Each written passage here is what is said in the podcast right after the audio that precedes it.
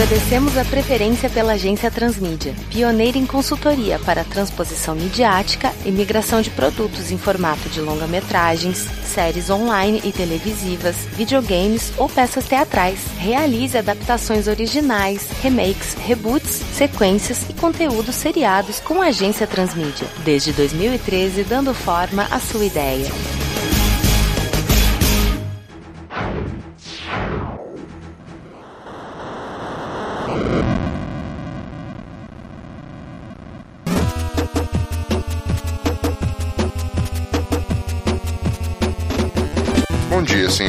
Bom dia. Bom dia. Bom, eu sou o Caio Fernandes, representante de licenciamento da Hellware Development e consultor de desenvolvimento pela Microsoft, que é atualmente a detentora dos direitos de produção do título Battletoads. Como já é do conhecimento de vocês, a nossa empresa quer aproveitar essa onda nostálgica que vem sendo reinventada em outras mídias e decidimos que um dos nossos títulos mais carismáticos, nesse caso Battletoads, merecia uma atenção especial. E foi desse jeito que procuramos no mercado uma empresa tão promissora e ousada quanto a Hellware, para produzir algo divertido com a nossa franquia de sapos porradeiros. Bom, agora que todos me conhecem, eu passo a palavra para vocês. Gostaria de conhecê-los. Quem foi designado para cuidar do nosso projeto? Apresentem-se, senhores, por favor. Bom dia, senhor Caio. Eu sou o Vitor Hugo Mota, faço parte do departamento de criação aqui da agência Transmídia. Fui um jogador do título Battletoads. Tive a experiência de jogar tanto apenas o deles, até mesmo com o de Double Dragon. E eu vou te dizer que é uma grande satisfação poder trabalhar esse produto do seu estúdio junto à agência Transmídia. E eu espero que você goste da grande homenagem que a gente fez aos Battletoads, como também à infância da maior parte de jogadores de Battletoads. Eu sou o Beto Costa, consultor pelo Departamento de Fontes e Pesquisas. E trabalhar no projeto Battletoads para mim significa bastante porque é um jogo que fez parte da minha infância. Eu lembro que eu jogava muitas horas isso quando eu era novo. Me traz uma nostalgia muito grande e também uma alegria de poder estar trabalhando nesse projeto e incentivar mais pessoas a gostarem do jogo de videogame. Bom dia, eu sou César Lemos, consultor pelo Departamento de Produção, e gostaria de dizer que estou até orgulhoso demais do que preparamos. Acho que foi o meu melhor trabalho envolvendo sapos antropomórficos retirados de um jogo de videogame. Muito bom, excelente, senhores. É um prazer conhecê-los e saibam que eu fico feliz de saber que, além de pessoas altamente qualificadas para esse trabalho, a Transmídia disponibilizou pessoas que são fãs da franquia. Então acredito que vocês tenham tratado desse projeto com muito carinho. Bom, agora sem mais delongas, vamos direto falar desse filme. Chega de papa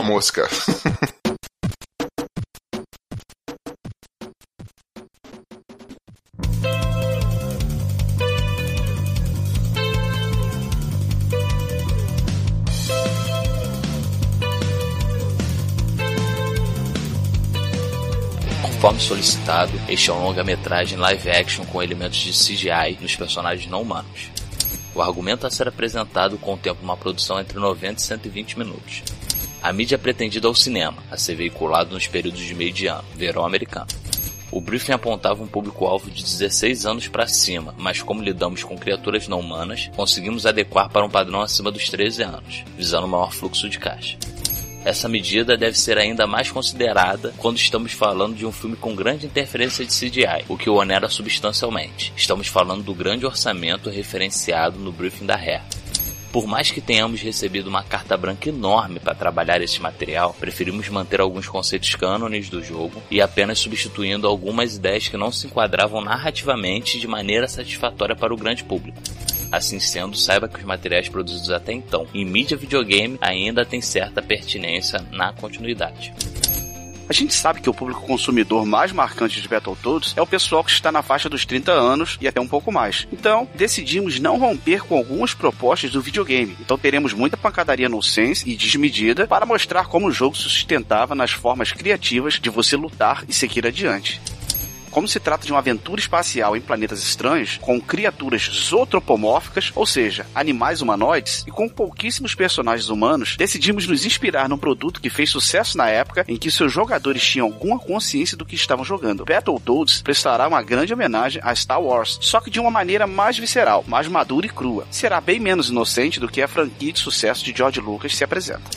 Basicamente, a nossa proposta oferece uma forma diferente de conto de fadas barra space opera que Star Wars tem. Ao invés de discussão lúdica abordada lá, vamos mostrar nesse filme a batalha diária que o cidadão medíocre enfrenta para ter uma vida digna e levar o seu pão de cada dia para casa. E também mostrar que o patrão deve temer o empregado, que o rico deve temer o pobre. Não porque ele vai provocar alguma violência contra os abastados, mas sim porque ele vai exigir o respeito à importância que ele tem no status quo dos ricos. Este filme é, acima de tudo, uma grande diversão para quem vai ao cinema. O público vai lá ver sapos humanoides brigando, lutando e baixando o sarrafo em outros animais bombados digitais. Mas garantimos que o público vai sair de lá com a sensação de que pode fazer a diferença. Além de que vamos garantir uma franquia para o senhor e aos seus estúdios que podemos surfar a onda do Space Opera que Star Wars acabou de provocar nos cinemas mais uma vez.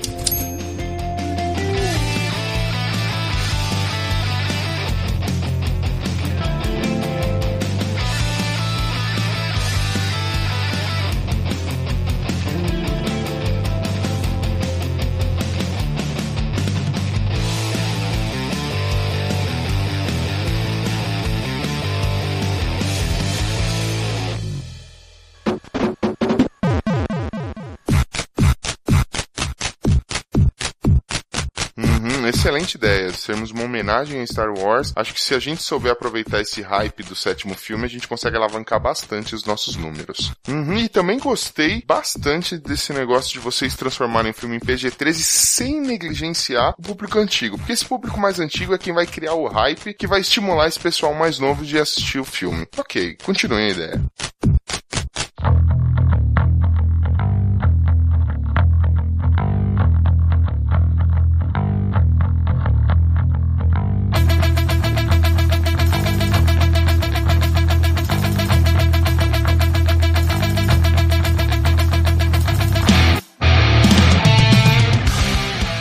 Iniciar os argumentos de produção dizendo que esse filme se passa numa galáxia diferente da nossa, onde basicamente o que predominam são nações zoantropomórficas, ou seja, animais humanoides. Mas não pense que as práticas são menos humanas. Vamos dizer aqui que o capitalismo ainda é muito selvagem. Isso porque certos aspectos da evolução de nações seguem o mesmo padrão para todos os tipos de seres inteligentes: cobiça, guerra, dinheiro e poder, sempre. E por essas bandas não foi diferente. Depois de eventos diversos. Muitos planetas entraram em dívida, fazendo hipotecas de seus mundos e dando seus recursos naturais como garantia. Mas onde poder e dinheiro superam caráter, não demora para que várias tramóias sejam arquitetadas e estes planetas sejam reclamados pelas empresas financiadoras da hipoteca. E a maior dessas empresas, na verdade a única, mas que possui muitos braços, é a Dark Queen Construções, o legado institucional da família que ganhou a Grande Guerra e se firmou como comandante daquele setor. Pessoas desapropriadas apropriadas de seus planetas seguem para os satélites deles, que seriam como conjuntos habitacionais ou favelas, vivendo à margem dos planetas onde viviam. Isso porque os seus planetas são transformados em empreendimentos imobiliários dos mais diversos tipos, seja aproveitando seus recursos naturais como atração turística ou transferindo estes recursos para outros planetas mais rentáveis ao conglomerado. E sim, os planetas chegam a entrar em colapso tendo tanto de si extraído. Nesses casos, os satélites são rebocados para empreendimentos mais próximos como se fossem grandes motorhomes. Sem um legado ou cultura para usarem a seu favor, estas pessoas acabam virando trabalhadores quase escravos da Dark Queen. Suas vidas viram o trabalho em prol do conglomerado e ao redor do empreendimento onde os empreiteiros trabalham. E ai do povo que fizer greve, protestar e levantar piquete contra a Dark Queen. Temos relatos de canais de gás natural sendo descobertos da pior maneira em alguns satélites amotinados. É nesse cenário que somos apresentados à herdeira da Dark Queen construtora a princesa Angélica. A primeira opção na linha sucessória do conglomerado dos nobres vencedores não tem noção do quão obscura a organização da família é. O seu tutor é o Theodore T. Bird, uma figura emblemática da prosperidade do conglomerado Dark Queen. Ele é um velho abutre humanoide com carisma de um Stan Lee, mais ou menos. Ele deposita todas as suas fichas na inocência de Angélica para que ela possa perdoar as dívidas de outros planetas e assim acabar com a expansão selvagem da instituição. O T. Bird se acha velho demais para incitar uma luta contra todo o Conselho Supremo da Dark Queen, os chamados Amuletos, do qual ele faz parte dos Três Cabeças. Por isso, ele tenta fazer com que a Angélica perceba o mal que anda sendo praticado. Um dia, T-Bird e Angélica visitam um satélite Nova Anfíbia, que abriga os moradores do planeta desapropriado Anfíbia, composto por sapos humanoides, para informar que o satélite será rebocado para um quadrante licitado da Dark Queen por motivos de segurança, pois aquele planeta pode entrar em colapso a qualquer momento, e isso oferece um risco aos seus antigos moradores. A recepção da notícia é hostil e alguns dizem que se o planeta vai entrar em colapso é por conta do uso predatório e irresponsável da Dark Queen sobre as suas riquezas naturais, extraindo uma infinidade de litros de água e remanejando-os para empreendimentos de luxo da Dark Queen. A Angélica não entende o que está acontecendo e o T-Bird afasta a princesa para um módulo e parte do local, enquanto ela vê o General Slaughter, o touro humanoide que comanda os estivadores da Dark Queen em loco, conduzindo os vários sapos de nova anfíbia para compartimentos de transporte, como se eles fossem gado.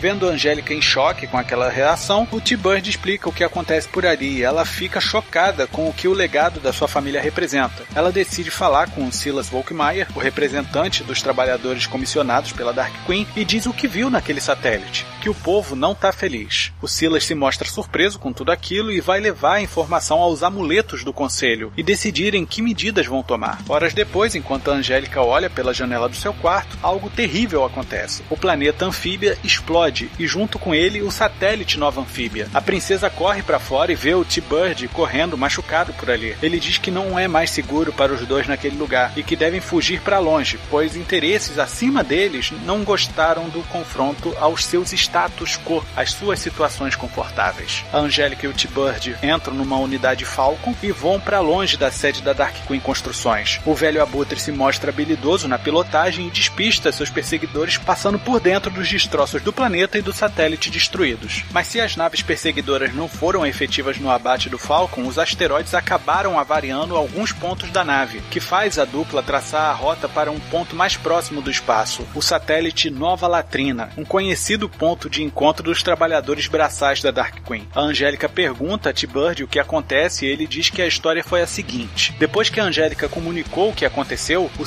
Reuniu os amuletos do conselho e os ludibriou, dizendo que ele, T-Bird, estava conspirando contra a Dark Queen e colocando caraminholas na cabeça da Angélica. Ele seria afastado de seus cargos e enviado para trabalhos forçados no satélite Nova Anfíbia. T-Bird disse que foi pego em seus aposentos e já estava a caminho da nave de remoção quando de repente o planeta Anfíbia entrou em colapso e explodiu, levando o satélite Nova Anfíbia junto para o seu trágico fim. A Angélica diz que o Silas Volkmeier deve ser detido antes que ele seja contemplado com o cargo de amuleto deixado pelo T-Bird. Isso faria dele um manipulador ainda mais maquiavélico dos mandos mandos e desmandos da Dark Queen Construções.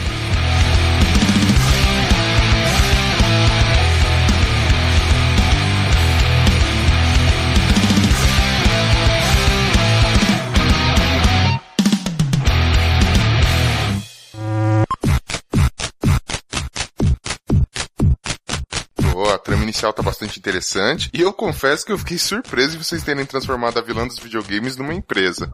Vamos ver até onde isso vai.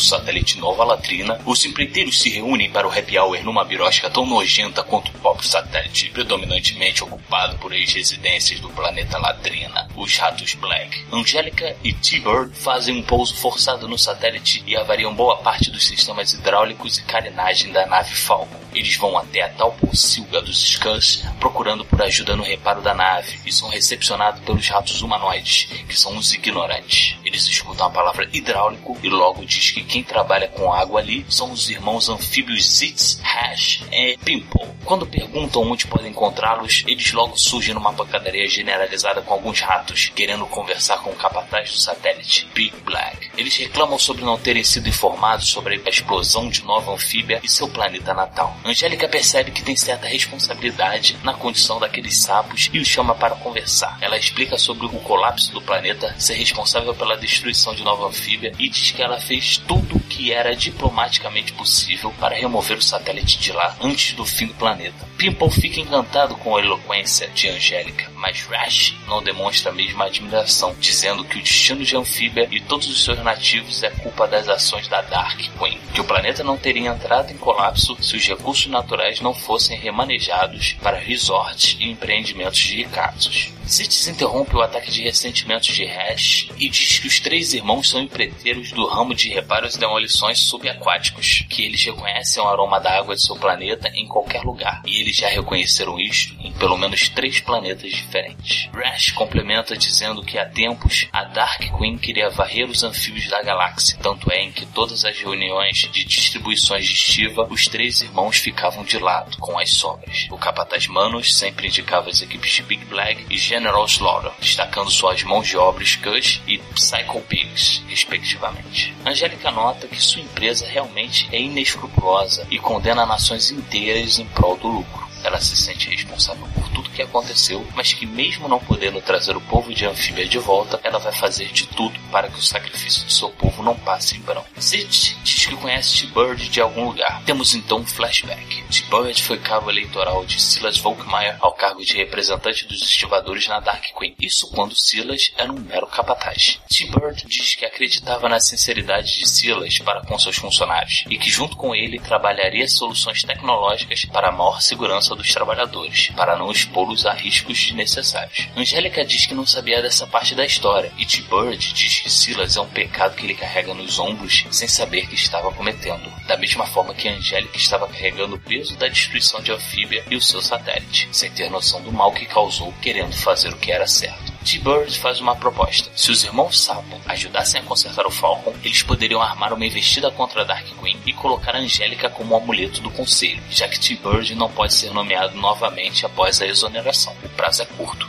Eles devem atacar antes das solenidades. Rash aceita a proposta, pois quer se vingar de quem acabou com seu povo. Pimple diz que ajuda sem problema nenhum, já que ele está admirado com a postura de Angélica. E Zitz diz que vai colaborar porque eles precisam batalhar pela mosca de cada dia, que devem dar continuidade ao legado de Anfíbia. É o certo a se fazer. O que o quinteto não percebeu é que Gilad e Gonad, dois informantes de Big Black, escutavam o papo e correm para o covil do capataz dos Scuds a fim de informá-lo sobre o motim que está se formando. Os sapos e T-Bird reconstroem a nave Falcon com algumas peças improvisadas, e para ela não chamar atenção como sendo uma nave da Dark Queen, eles dão uma mudada no visual dela. Angélica diz que a nave está a cara de T-Bird e Hash diz que agora a Falcon pode se chamar Vulture. Mas quando estão prestes a decolar, a nave apresenta dificuldade na propulsão vertical. Quando olham para fora, percebem que algumas rodas de Scud, comandadas pelo próprio Big Black, um rato humanoide obeso e assustador, estão prendendo a nave com cabos de aço ao chão. Como é o mais habilidoso com máquinas, Zitz manda Rash e Pimple darem um jeito naqueles ratos, enquanto ele e T-Bird tentam dar mais força na propulsão da nave Vulture. Rash e Pimple até conseguem dar cabo de alguns ratos Scud, mas não encontram moleza lutando contra Big Black, pois nenhum impacto de seus golpes surge efeito. Pimple recebe um golpe poderoso da cauda de Big Black e voa longe. Angélica vê Rash na desvantagem e joga para ele as duas marretas de demolição que o trio de sapos usa para trabalhar. Essas duas ferramentas ajudam Rash a ter alguma vantagem sobre Big Black, mas o excesso de pancadas faz os cabos das marretas se quebrarem. Quando Rash vê Big Black pulando sobre ele para esmagá-lo, Pimple o acerta com uma bola de demolição presa a uma corrente grossa, lançando o líder dos Skulls para longe. Depois que consertam os propulsores, Sid e T-Bird botam a nave Vulture para decolar, enquanto Rash e Pimple vão a bordo subindo por dois cabos pendurados que soltaram do chão. O quinteto parte do satélite Nova Latrina e Angélica cumprimenta o trabalho em equipe dos irmãos. Pimple fica encantado com os elogios, mas Rash não é tão receptivo, muito embora não a hostilize, como fez antes. Zit pergunta qual é o plano de T-Bird para desmoralizar Silas, porque Big Black certamente vai denunciar a nova carapaça da nave Vulture a Dark Queen Construções. T-Bird diz que eles devem destruir Silas nas próprias regras aristocráticas, expondo-o como um charlatão manipulador. Para isso, eles devem pegar evidências juntos aos seus comparsas, General Slaughter e Manos. Dito e feito, Big Black é resgatado pelos seus Scuds e entra em contato, dizendo que os sapos se uniram à Princesa Angélica e T-Bird para acabar com a máfia imobiliária que todos mantêm com Silas Volkmeier. Manos pede reforço e Big Black diz que está muito avariado da luta e não pode se envolver. Manos diz que pode resolver esse problema com um pouco de cibernética.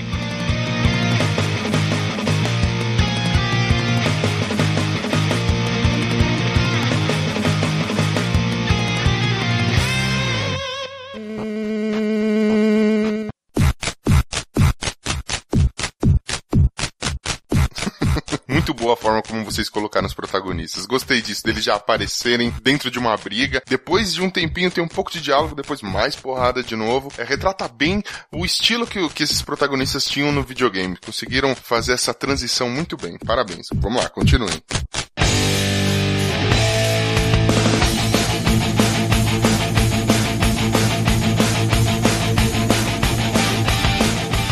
Dentro da nave Vulture, T-Bird orienta os sapos sobre o que fazer na estação espacial de Estiva, onde General Slaughter reúne sua equipe de Psychopigs para oprimir trabalhadores braçais da construção civil. Zitz e Rash vão à estação espacial com a princesa Angélica, que vai estar grampeada. Os dois sapos vão passar por trabalhadores corrompidos pela ideologia da Dark Queen, dizendo que a encontraram e a devolverão se eles puderem fazer parte daquela máfia de empreiteiras. Com isso, deverão forçá-la de alguma forma a denunciar os atos escusos usos de Darkwing e principalmente de Silas Volkmeier. Assim que a confissão fosse registrada, T-Bird e Pimple entrariam com força total para resgatar o trio e prender General Slaughter. Pimple se recusa a deixar Angélica e se propõe a ir no lugar de Rash para garantir uma maior segurança. Rash agradece, pois não vai muito com a cara dela. Com a troca feita, a dupla de sapos vão à estação espacial de Stiva exigindo uma audiência com General Slaughter, sendo logo direcionados a ele. Lá, todo o plano de T-Bird dá certo, até que Angélica se enfurece com a cara lavada do capataz bovino em não admitir o que aconteceu. Angélica diz que se o satélite Nova Anfíbia explodiu e vitimou todo o seu povo foi porque Slaughter os prendeu em veículos de contenção, impedindo-os de fugir antes do colapso do planeta. Isto é o suficiente para tirar Pimple do sério, que inicia uma luta feroz. Zitz não vê outra alternativa a não ser ajudar o irmão numa grande pancadaria ao longo dos salões e corredores de Stiva. Os Psycho Pigs vêm com um arsenal vasto, desde serras elétricas até mini britadeiras. Zitz ainda conta com sua marreta de demolição, mas Pimple só conta com seus punhos, pés e uma cabeça protegida com um duro capacete de obras. E não pense que Angélica é uma donzela em apuros. Ela toma um pé de cabra das mãos do Psycho Pig e também distribui algumas pancadas. O problema é que a nave Vulture é atacada por naves do próprio General Slaughter, que já sabia do mutim armado por T-Bird, pois foi avisado por Manos e Big Black. Com muita habilidade, o T-Bird faz manobras espetaculares enquanto Rash gira de um lado para o outro. De repente, a porta da nave Vulture se abre e Rash luta para não sair de lá. Ele acaba pegando uma ventosa de fixação magnética em sua mala de ferramentas e se prende ao piso, mas acaba não grudando a outra e cai. Quando percebe que está indo rumo à nave que o atingiu, de frente ele tem uma ideia. Inverte a polaridade da ventosa, que ao invés de se grudar, vai repelir a superfície. Em seguida, ele desfere um soco tão forte na cabine do oponente que rompe o vidro pressurizado e cai lá dentro, nocauteando o piloto. Dentro da estação de estiva, a pancadaria ainda come solta, cena digna de videogame. Em dado momento, o General Slaughter percebe que está em possível desvantagem e rapta a princesa Angélica. Pimple vê o sequestro e corre atrás dele. Zitz tenta então conter o irmão, mas não o impede de saltar do módulo de evasão onde Slaughter entrou com Angélica. Esta nave parte para longe e Zitz não tem como dar conta do restante dos Psycho Pigs. É nesse momento que surge Rash, pilotando a nave que invadiu a base abordoadas. Zitz pega carona e voltam para Vulture, porque sem a proteção da cabine eles morreriam no espaço, fora da atmosfera que envolve o raio de toda a estação espacial. De volta à nave Vulture, Zitz explica o que aconteceu e que eles talvez não sejam a melhor opção para guerreiros da coroa, pois são meros sapos batalhadores. Gente comum, sem nobreza. T-Bird diz que gente dita nobre é quem está conduzindo todo aquele setor do universo para um buraco negro capitalista, e que é justamente essa simplicidade dos sapos que a população precisa. Eles têm aquilo que Silas Volkmeier não tem, sinceridade. Eles deveriam resgatar a princesa Angélica. Zitz diz que está nessa porque também devem resgatar o seu irmão Pimple. Então Zitz diz que agora eles não têm sequer armas para lutar e que certamente as forças do General Slaughter serão unidas a de Manos e a de Big Black. Rash diz que eles têm uma arma e ainda conta o que aconteceu com a ventosa magnética. T-Bird diz que talvez possa ajudar, expandindo o princípio da ventosa magnética para as botinas e as luvas de segurança que os sapos usam. Isso aumentaria exponencialmente a força dos chocos e suits potentes que eles já tinham. Rash pilota a nave Vulture, enquanto T-Bird e Zitz trabalham nos novos apetrechos. Angélica e Pimple, coberto com um cristal de sal que praticamente o sufocam, são levados por Slaughter ao encontro de Manos.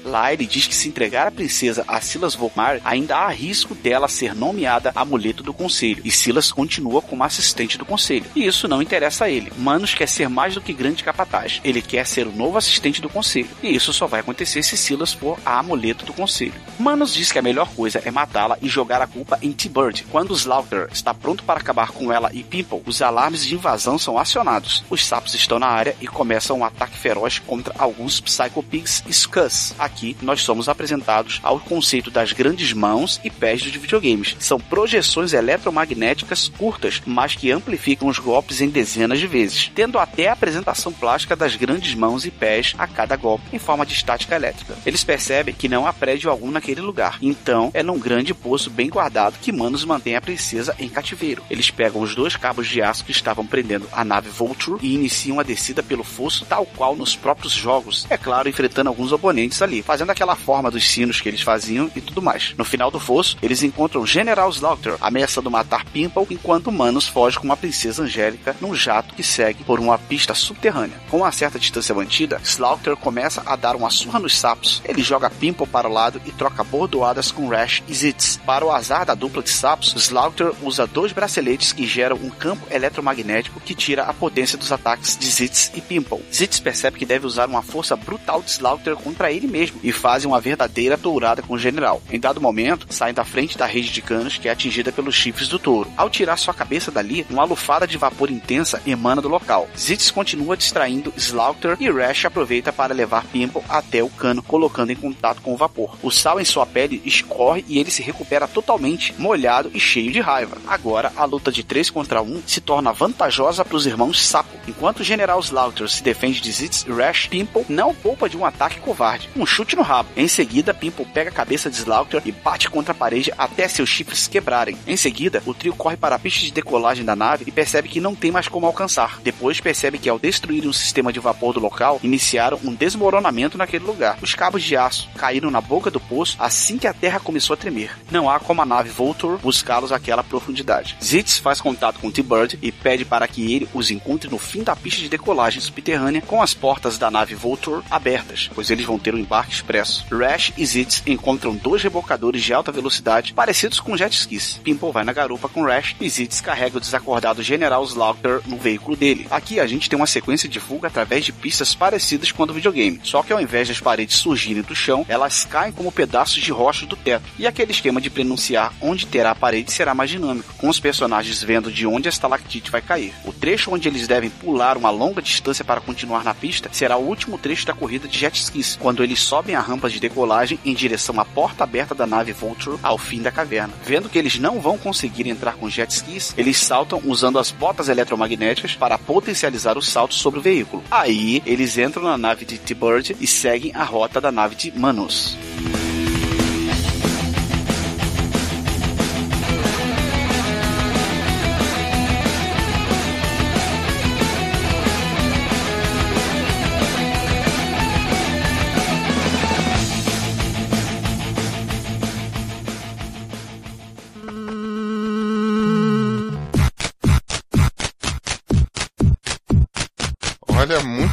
Excelente como vocês conseguiram trazer essa dose nostálgica do primeiro jogo para dentro do filme. Também gostei bastante da justificativa do porquê utilizar aqueles efeitos que também são característicos de Battletoads, que são aquelas mãos gigantes, os pés gigantes na hora de dar um golpe mais forte. Parabéns, estou gostando bastante da história. Vamos ver o que mais vocês reservaram para mim. Eu quero ver o desfecho dessa história.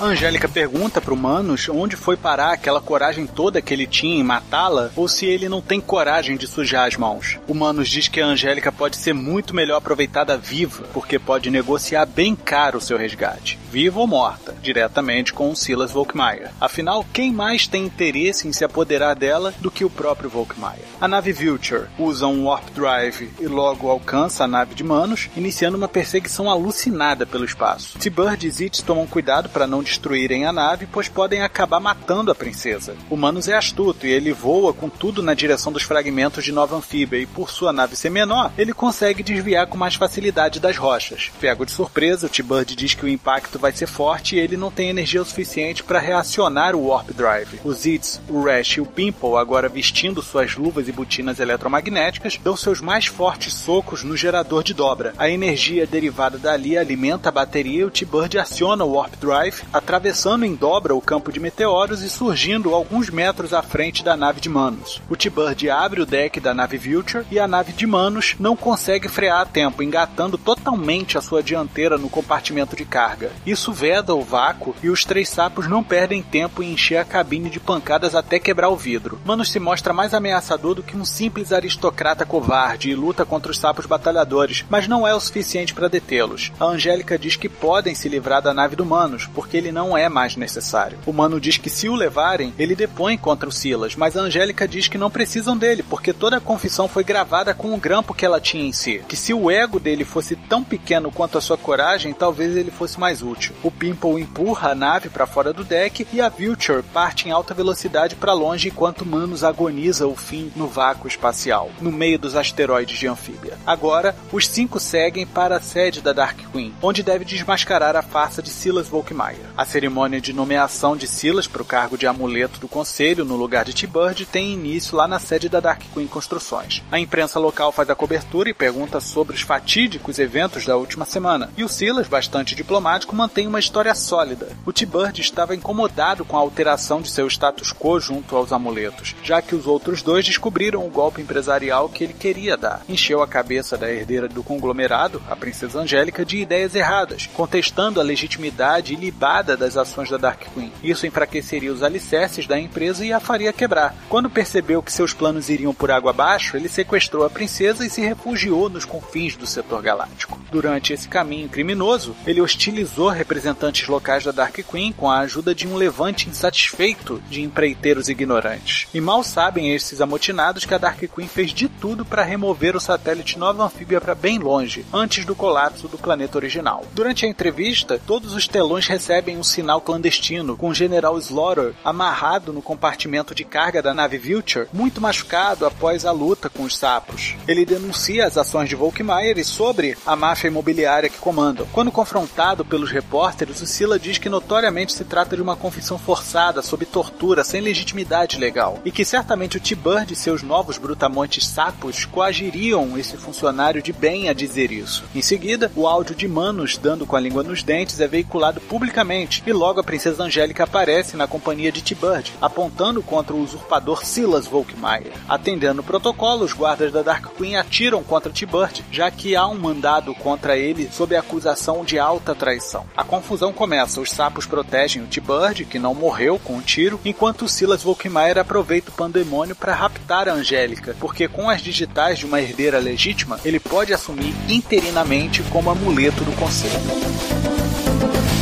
Thank you.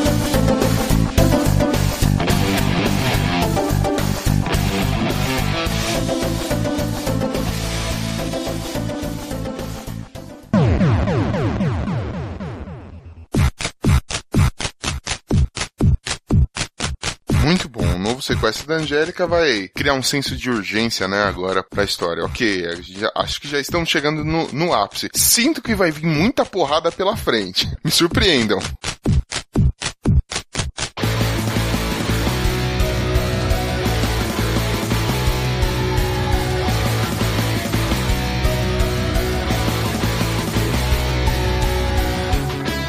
A luta dos sapos é violentíssima, pois eles não estão dispostos a entregar T-Bird. People vê Silas fugindo com Angélica e corre atrás dele. Rash diz que não vai permitir que a história da estação espacial de Stiva se repita e segue na companhia do irmão. Zitz acompanha seus irmãos, levando T-Bird nos ombros enquanto tenta se desviar dos tiros dos guardas. Logo, ele percebe que chegaram a um grande setor de contenção e lá encontram dois humanos idosos, de túnicas vermelhas e azul. Eles dizem que são os outros dois amuletos do conselho, que foram presos ali após negarem a entrada entrada de Silas no conselho, substituindo o T-Bird. Ele queria instituir uma hegemonia humana no comando da Dark Queen Construções. Para reforçar a troca, ele monta um dossiê completo contra T-Bird e o apresentou aos amuletos. Volkmar se enfureceu ao ser rachaçado e acelerou, junto com o General Slaughter, a explosão de anfíbia, pois assim também calaria um bando de amotinados do satélite Nova Anfíbia. No instante em que foi descoberto pelos amuletos, nesta prática genocida, Volkmar os calou, lançando-os ao calabouço para manter os amuletos ativos humanos, mesmo quando assumisse o amuleto de T-Bird. Ele seria um manipulador de marionetes. Os sapos ficam ainda mais furiosos com aquilo tudo e perguntam como derrotá-lo, e os amuletos dizem que podem revogar a nomeação de Silas, caso Angélica seja forçada a ceder. Rash e Pimple pegam cada um dos idosos e seguem até o salão do conselho. No salão do conselho, Silas faz toda a sua confissão de planos, diz que eles podem quebrar os conceitos de amuletos e se tornar uma regência monárquica novamente, onde protocolos diplomáticos não seriam através para os seus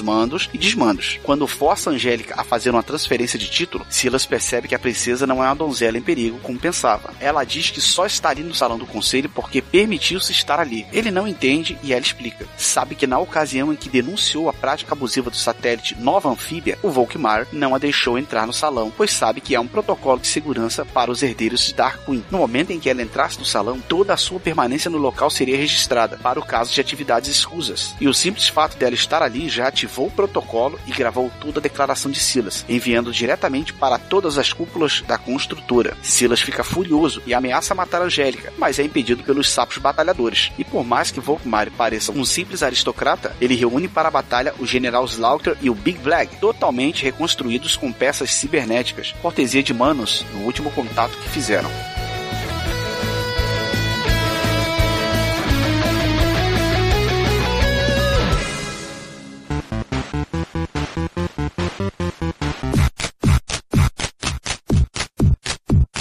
Olha, parabéns pela forma como vocês retrataram a personalidade da princesa Angélica. Acho que essa personalidade forte dela vai ser um bom atrativo pro nosso público feminino. Vocês estão de parabéns. E vamos logo que agora eu quero ver essa pancadaria comer solta nesse filme.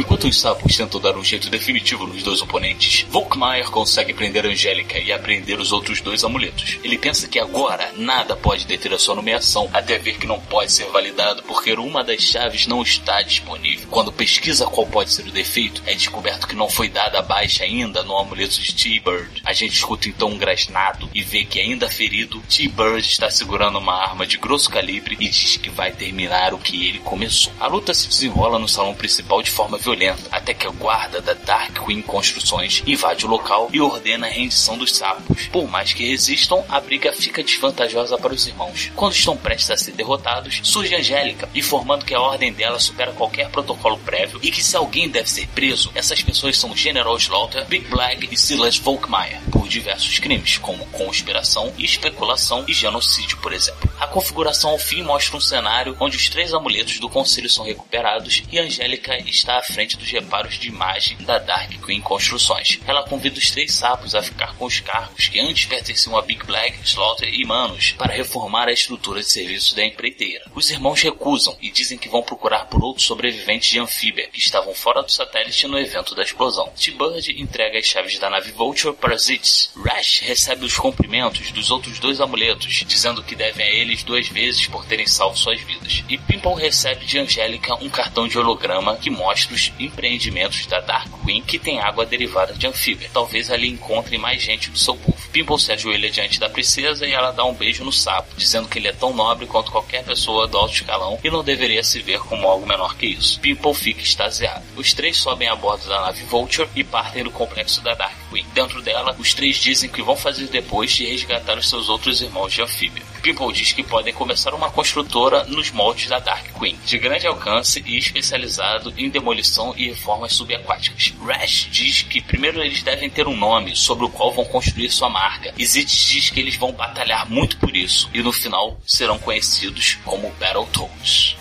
E é claro que a gente tem uma cena pós-créditos pro senhor em relação a esse filme, né? Na verdade, é o grande frisson do momento é que haja cena pós-créditos em grandes produções como essas. E nela, a gente vai mostrar que o Manos acorda numa sala de cirurgia totalmente deformado e com enxertos cibernéticos. Ele está cercado pelos Scuzz e os Psycho Pigs, e de repente uma voz feminina começa a conversar com ele, dizendo para que Robomanos se levante e aceite a sua missão: destruir a alta cúpula da Dark Queen Construção missões. O robô nos diz que já tentaram isso e não deu certo, inclusive com a ajuda interna da empresa. Ele pergunta quem é a tola criatura que conspira contra o conglomerado e uma imagem surge no telão. Tentaram destruir a empresa, mas nunca tentaram destruir o nome. O nome está acima das pessoas e sobre elas eu tenho poder. Eu sou a Dark Queen e quero os amuletos comigo.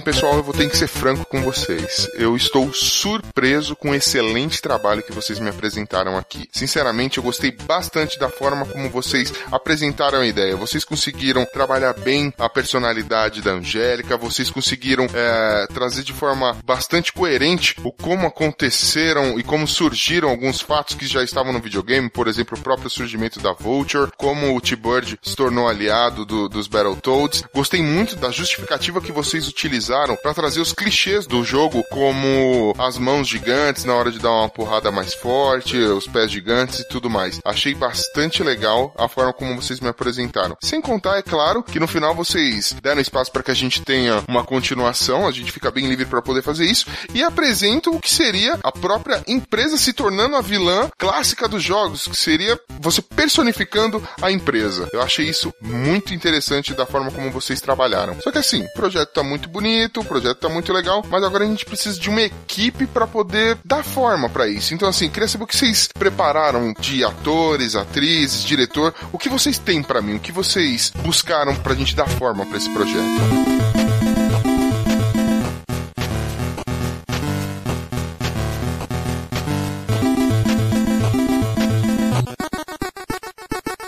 Para que a gente possa municiar os seus produtores com personagens tão carismáticos, a gente teve que procurar atores igualmente carismáticos para que a gente consiga vender a imagem deles, atrelar ao profissional também, mesmo que a gente esteja falando de um filme totalmente CGI quando a gente fala de personagens zoantropomórficos. O senhor vai notar que algumas opções de personagens serão municiados com apenas uma sugestão e um ou outro personagem terão duas sugestões. Claro claro, sempre aberto para que o senhor faça a melhor escolha possível para o seu estúdio. E começando justamente com os três sapos batalhadores, né, os Battletoads, os três irmãos, a gente tem duas trincas de opções. Temos aqui para os papéis de Zitz, Rash e Pimple os atores Vin Diesel, Tom Hardy e Dwayne Johnson, conhecido como The Rock. O Vin Diesel ele está escalado para fazer o Zitz, que é o líder, tem 48 anos, conhecido por Triplo X, Velozes e Furiosos e fez a voz do Groot em Guardiões da Galáxia. Para o papel do Rash, a gente tem o Tom Hardy, de 38 anos, fez o Warrior, fez o Bane em Batman, o Cavaleiro das Trevas Ressurge e recentemente esteve nos cinemas com Mad Max, A Estrada da Fúria. E fechando com o Brutamontes Pimple, a gente tem o Dwayne Johnson, de 43 anos, que fez Escorpião Rei, Velozes e Furiosos, o 5, 6 e o 7, e Sem Dor, Sem Ganho. E nesse personagem ele tem bastante do que o Pimple representa, de ser um gigante gentil. You. Eu acredito que no papel de Zit, que é o líder, que ser um cara mais estabelecido, mais controlado. Eu acredito que o nome certo para esse papel seria Wesley Snipes, porque ele está um pouco afastado das telas. O último filme que ele fez foi Os Mercenários 3. Ele ficou muito conhecido por Blade, a trilogia inteira, e também por Passageiro 57. Ele é um cara que tem uma presença muito forte na voz, tem uma fala muito séria, e é um cara que vai passar essa questão de seriedade pro personagem do Zit. No caso do Rash, que é um cara mais agressivo, mais rash, pelo mesmo uso da palavra. Eu acredito que um ator que seria interessante pro papel dele seria o Chris Tucker. O Chris Tucker ele ficou muito conhecido pela Hora do Rush e pelo Quinto Elemento. Fez outros filmes também na sequência, acabou tendo uma grande notoriedade, mas ele não está no mercado atualmente. Tem uma vocalidade muito forte para fazer o personagem de diversas formas diferentes. No caso do Pimple, eu acredito que o nome mais indicado seria Will Ferrell. Ele é um cara que é muito conhecido pela sua tranquilidade, ele é um ator de humor, ele chama as crianças, ele é interessante, pode agir de uma forma que vai acabar trazendo um público mais jovem, um público que gosta de comédia. E ele tem esse jeito bonachão, essa forma de falar bonachão. Inclusive, eu acredito que os personagens eles podem ser baseados nas feições desses atores, que são feições muito diferenciadas, então a gente consegue ter um bom elenco. Hum, muito bem, gostei realmente das duas opções para cada um dos papéis. Ah, o primeiro trio são atores bons, eu gostei bastante, mas eu prefiro o segundo trio. Acho que Wesley Snipes no, no papel de Zitz é uma boa escolha, concordo com você, a voz dele é bem presente, bem marcante. Eu acho que tem mais a ver com a personagem. Concordo com o argumento usado por Chris Tucker. Eu acho que ele por si já pode fazer um apelo, assim, já pode ser algum personagem. Ele consegue fazer uma voz onde as crianças conseguem se identificar. Então acho que o Rash acaba sendo o nosso apelo para as crianças. Eu só discordo do Will Ferrell. Eu acho que eu manteria esses dois, né? O Wesley Snipes e o Chris Tucker. Só que pro Pimple eu usaria o Dwayne Johnson. Eu acho que ele tem mais a ver com a personalidade do Pimple. O Will Ferrell é meio bolachão, meio. tá muito ligado pro humor. Eu não sei se casaria tão bem com a proposta que o Pimple apresenta. Talvez se ele tivesse sido apresentado até mesmo pro Rash, mas enfim, acho que o Chris Tucker é mais. se encaixa mais nesse papel. Então eu ficaria com o segundo trio, só trocaria o Will Ferrell pelo Dwayne Johnson. Muito bem, definidos nossos protagonistas, nossos Battletoads, quero saber os aliados aí. O que você tem pra Princesa Angélica, o Professor T-Bird? O que vocês aprontaram? Quem que vocês têm de sugestão? time dos aliados, a gente conta com a Holland Roden como a Princesa Angélica. Ela tem 29 anos, ela já esteve em As Apimentadas, House of Dust e Teen Wolf e Steve Buscemi como Professor T-Bird. Ele tem 58 anos, já participou de Cães de Aluguel, A Noiva Cadáver, The Boardwalk Empire. Eu acredito que o personagem do professor T-Bird, sem sombra de dúvidas, Christopher Walken, a fala dele, você consegue identificar que é ele falando, tem diversos imitadores imitando ele, trabalha com atores de comédia, ele trabalha com atores de drama, ele consegue trabalhar em uma gama de tipos de filme muito grande. Essa questão do professor, que é um cara que ao mesmo tempo é muito inteligente, mas ele perde um pouco da seriedade, ele tem um, uma forma de falar muito singular. E para fechar as sugestões, para o professor T-Bird, a gente tem a opção também de um Christopher, só que na verdade esse é o Lloyd. Christopher Lloyd, de 77 anos, conhecido como Doc Brown, de Volta para o Futuro, tanto na trilogia quanto no videogame e também na dublagem do desenho animado que teve nos anos 90. Ele também fez o tio Fester na família Adams 1 e 2 e esteve mais recentemente presente em Sin City, a Dama Fatal. O apelo nerd do Christopher Lloyd é inegável, ele tem um carisma enorme enorme, uma expressão facial muito importante para esse personagem que ainda que seja em CGI, com os traços de Christopher Lloyd ficaria bastante interessante.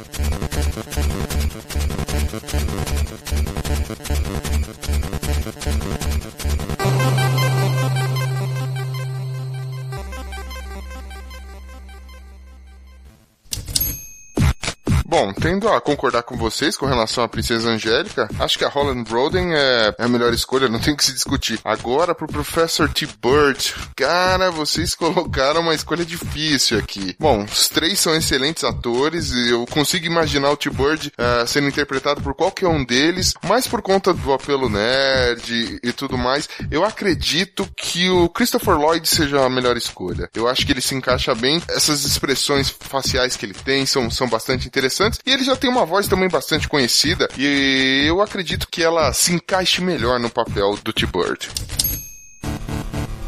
Ok, agora que a gente decidiu quem serão os mocinhos, tá na hora da gente saber quem serão os vilões. Que sugestões vocês têm para mim? No caso dos vilões, a gente decidiu uma sequência só. O Silas Volkmeier vai ser interpretado pelo Adrian Brody, que eu acredito que seja um, um ator que ele consiga dar uma carga dramática muito forte pro papel. Ele tem uma idade boa, ele não é velho demais pro papel. Ele vai fazer um personagem humano, não um personagem de CGI. Ele fez o pianista, depois fez Predador, King Kong, ele tem uma gama de filmes muito grande pro General Slaughter, que é um personagem grande, agressivo, de certa parte abobalhado. A gente escolheu o Terry Crews, que é reconhecidamente um ator de comédia, um ator divertido. Ele fez As Branquelas, fez Golpe Baixo, num outro personagem que tem a mesma pegada, ele fez Os Mercenários. Ele fez alguns outros filmes, séries, comercial de desodorante. Ele é conhecido do grande público como um cara muito grande, muito forte, muito divertido.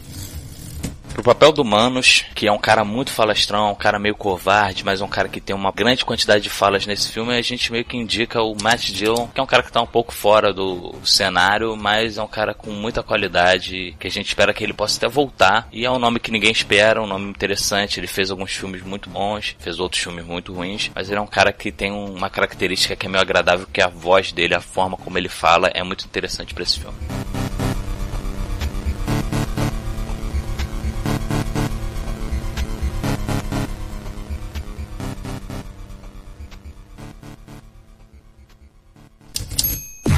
Sim, muito bom. Concordo com vocês com relação ao Silas. Uh, o Adrian Brody, acho que ele vai se encaixar bem pro papel. Terry Crews dispensa comentários, não é? Eu acho que o papel tem a cara dele. Agora, Matt Dillon, ok.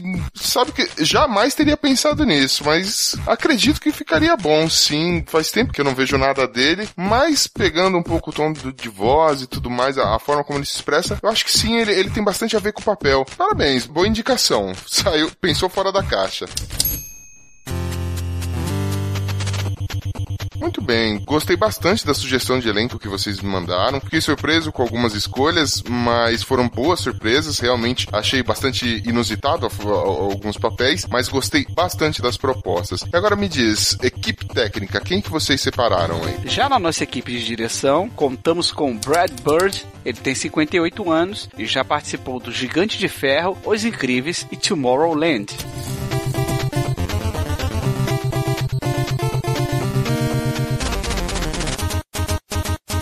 E uma das coisas que ajudou bastante Battletoads a se firmar no mercado foi a sua trilha sonora. E claro, a gente procurou um compositor para compor a sua equipe técnica com a trilha sonora de David Sardi, de 48 anos. Ele fez o soundtrack de Quebrando a Banca, Motoqueiro Fantasma, Espírito da Vingança e Zumbilândia, que são filmes conhecidos pela sua dinâmica e uma trilha sonora tão competente quanto para acompanhar o ritmo desses filmes.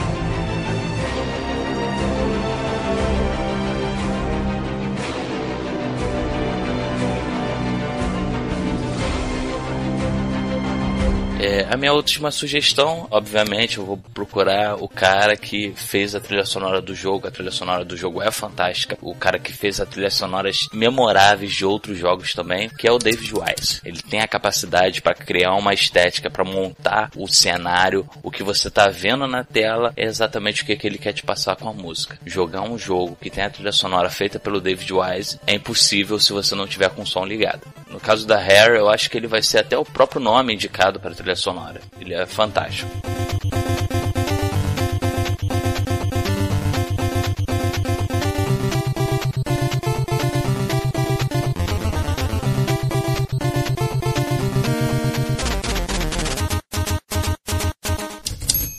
Bom, gostei bastante da escolha do Brad Bird, né, pra equipe de direção. Gosto do trabalho dele, eu acho que ele tem muito a acrescentar a esse projeto, eu acho que ele vai fazer um trabalho excelente com esse filme.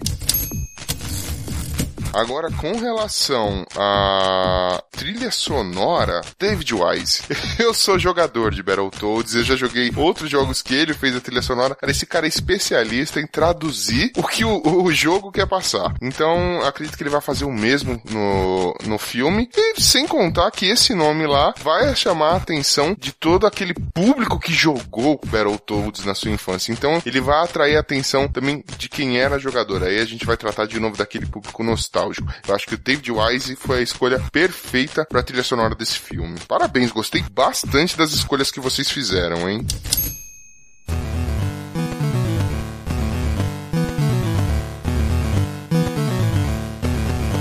Muito bem, senhores. Então, tendo em vista todo o planejamento de intenções apresentado, o roteiro, que por sinal achei excelente, vale ressaltar que eu gostei muito da forma como vocês traduziram alguns elementos do jogo, inseriram no filme, gostei das propostas preliminares de elenco, de equipe técnica, enfim, eu posso dizer que o projeto apresentado por vocês, na minha opinião, ficou excelente. Acredito que eu não tenha nenhum tipo de problema em vender esse projeto para minha diretoria, visto que o nosso interesse foi alcançado pela agência Transmídia. Olha, vocês estão de parabéns pelo projeto apresentado, tá? Gostei muito do trabalho de vocês, agradeço imensamente pelo trabalho realizado, vi que, que teve muita dedicação da parte de vocês, tanto nas pesquisas e na coesão, e eu espero sinceramente que essa não seja a última vez que eu converso sobre negócios com essa equipe, ok? E, independente da aceitação ou não da diretoria, estamos à disposição para reformulações, colaboração e consultoria no que tange a obra. Foi um grande prazer trabalhar com vocês e a agência Transmídia na confecção desse produto. Eu gostaria de dizer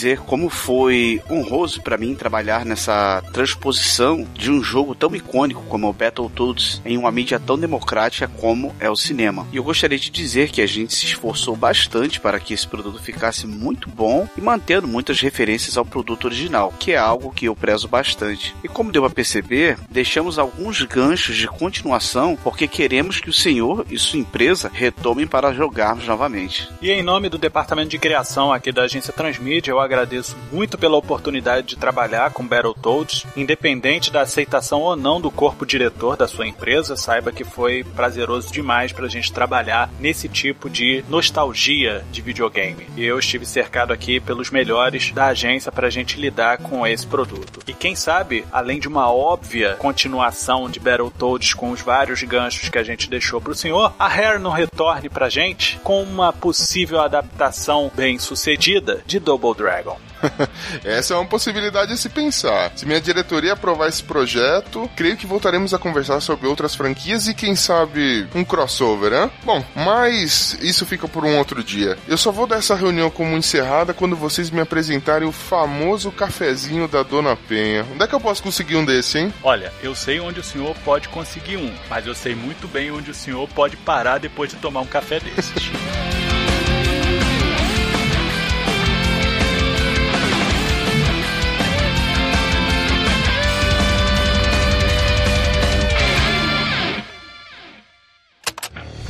Venha também dar forma à sua ideia com a agência Transmídia. Basta enviar a sua intenção de adaptação, feedback ou sugestão para o e-mail contato@agenciatransmedia.com.br, pelo Twitter arroba pelo facebook.com/agência transmídia ou através de um comentário pelo site www.agenciatransmedia.com.br. Tão logo recebermos seu recado, entraremos em contato. A Agência Transmídia agradece a sua atenção. Tenha uma boa semana.